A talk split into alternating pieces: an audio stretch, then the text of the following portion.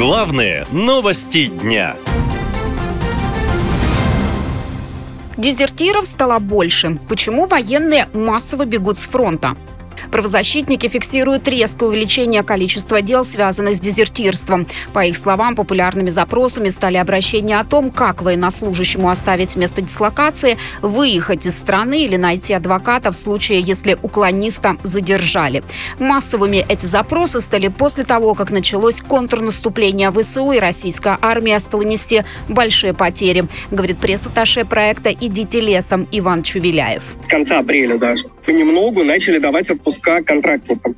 Не тем, кто попал под каток предыдущей осенней мобилизации, частичной так называемой, а именно контрактники, профессиональные военные. Они начали получать отпуска, и, естественно, они из этих отпусков не возвращают. О том, что на самом деле происходит на фронте, знают все военнослужащие и их родственники. Информация о погибших и раненых скрыта только для гражданских. А солдаты читают закрытые телеграм-каналы и сами видят реальную обстановку на фронте, а не ту картинку, которую показывают по телевизору, рассказывает правозащитник Максим Гребенюк. Военнослужащие погибают, получают увечья, ранения, травмы, э, контузии. При этом военнослужащие очень активные в соцсетях, э, мессенджеры. У каждого подразделения есть э, телеграм-канал, телеграм-чат, ватсап-чат. Если с кем-то что-то происходит в части, либо даже в соседних частях, э, все военнослужащие, в том числе в пункте дислокации, знают, что происходит. Поэтому, конечно, потери есть, и военнослужащие видят это, и э, некоторые принимают для себя решение, что дальше не хотят продолжать э, проходить службу по контракту.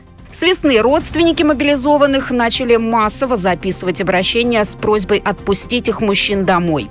Но в Госдуме решили, что ротации не будет. Мол, военнослужащие смогут уволиться только после окончания спецоперации. Вот только когда она закончится, никто не знает. Поэтому пока единственная надежда на отпуск. Но туда военных отправляют на 3-4 дня, и то, если солдат подписал контракт с Минобороны, рассказала сестра одного из мобилизованных. У меня брат там также год без отпуска и не в зеленой зоне отсиживается, где набраны 200 тысяч контрактников. Почему ими нельзя заменить измотанных физически и морально людей? Вагнеровцы полгода отработали, с них сняли судимость, теперь они герои. А какие права у мобилизованных? Служить до конца СВО или своей жизни?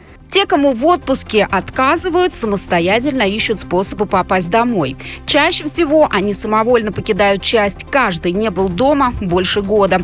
Об этом рассказал военный Кирилл, который покинул место дислокации. Я пошел в военкомат э, с целью заявить о том, что я не могу убивать людей. Это противоречит э, моей совести. И меня никто не стал выслушивать. И просто одним днем отправили э, военную часть. Мне угрожали увечьями и тем, что в бессознательном состоянии меня просто запихают в КАМАЗ и увезут на фронт. За год после объявления мобилизации количество приговоров по делам о дезертирстве в армии выросло почти в четыре раза, говорят правозащитники. В российских судах рассмотрели более трех тысяч таких дел. Были случаи, когда из отрядов сбегали почти 80% личного состава, и далеко не всех поймали, рассказывают военные. А юристы уже прогнозируют новую волну массового дезертирства. По их словам, это связано и с тяжелой ситуацией на фронте, и с отношением командования к солдатам и с отсутствием необходимого снабжения. Наша лента. Веселим, сообщаем, удивляем.